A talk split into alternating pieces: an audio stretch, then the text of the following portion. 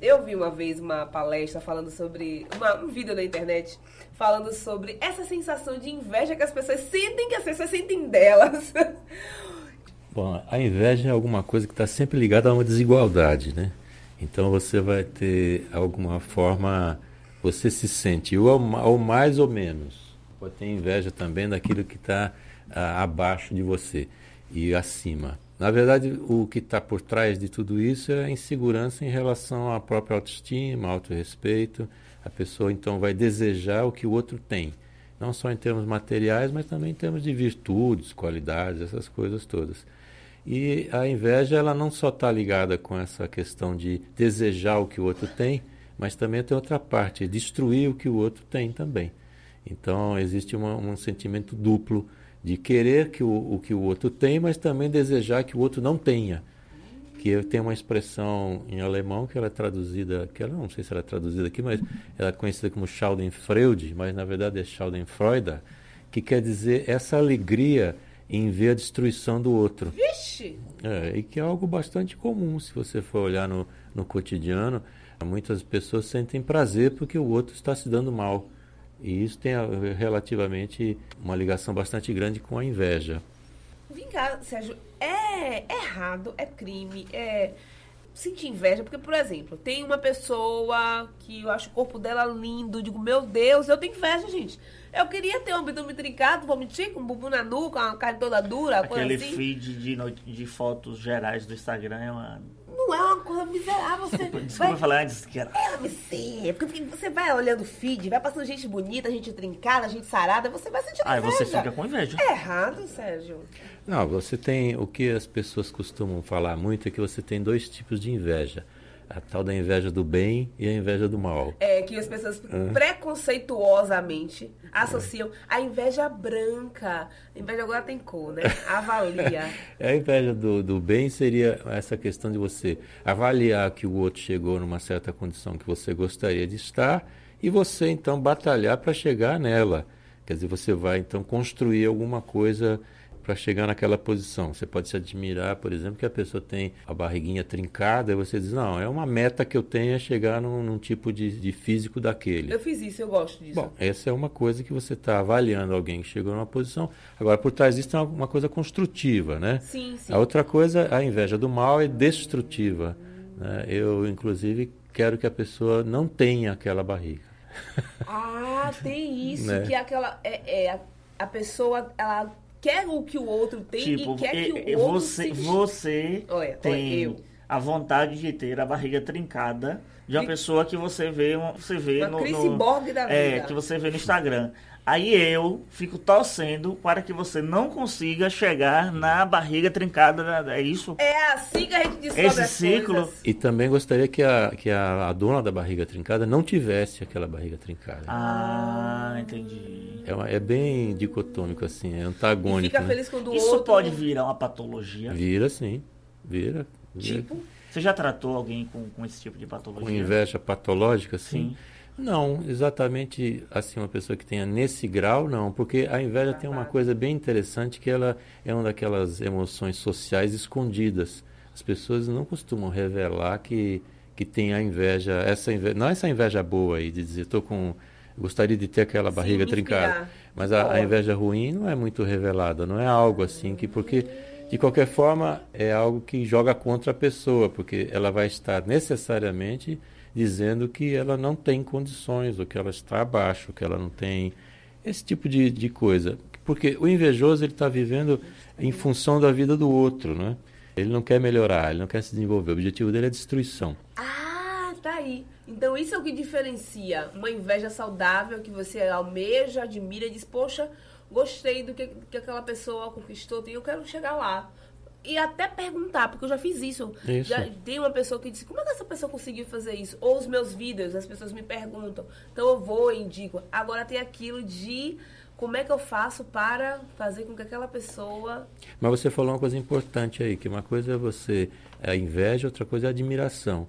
Então seria, ah. seria a coisa melhor do que a inveja do bem, seria a admiração. Você admira uma pessoa que fez uma carreira acadêmica. Ah, não tenho inveja não, tenho admiração. A pessoa que tem uma, uma, uma, uma carreira acadêmica, por exemplo, chegou a doutorado, pós-doutorado, etc. Você pode admirar aquela coisa e colocar até como uma, uma meta, um objetivo seu e dizer, olha, eu vou chegar, eu vou fazer isso. E pode até ir perguntar para essa pessoa exatamente qual foi o, caminho que você andou aí, como é que você chegou nessa parte. Mas isso aí você está fazendo coisas construtivas.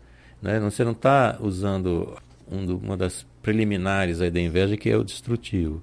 E por trás disso tudo aí, a gente vai ter sempre a necessidade de fazer uma autocrítica, que é o mais difícil do invejoso, é ele, ele se perceber como invejoso, ele se perceber como alguém, né? é alguém que precisa algo, que precisa ser feito algo, que porque precisa de uma autocrítica e a partir do momento que ele precisa se conhecer mais, esse autoconhecimento vai aumentando, ele vai começando a perceber que ele não precisa viver em função do outro, mas que ele deve, sim, traçar seus, suas metas, seus planos, tendo o outro talvez como referência, mas não como algo a ser objeto de destruição, né?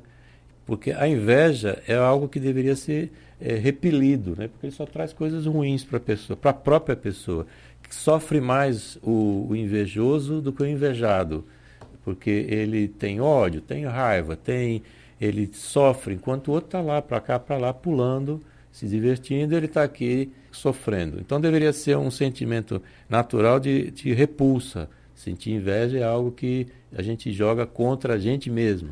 Ai, é uma... Como a careta fica na cara de quem faz. Exatamente. Então é, é, uma, é quase que uma punição também por algo que você não atinge. E é interessante falar também que a inveja é algo também utilizado muito no campo espiritual, né?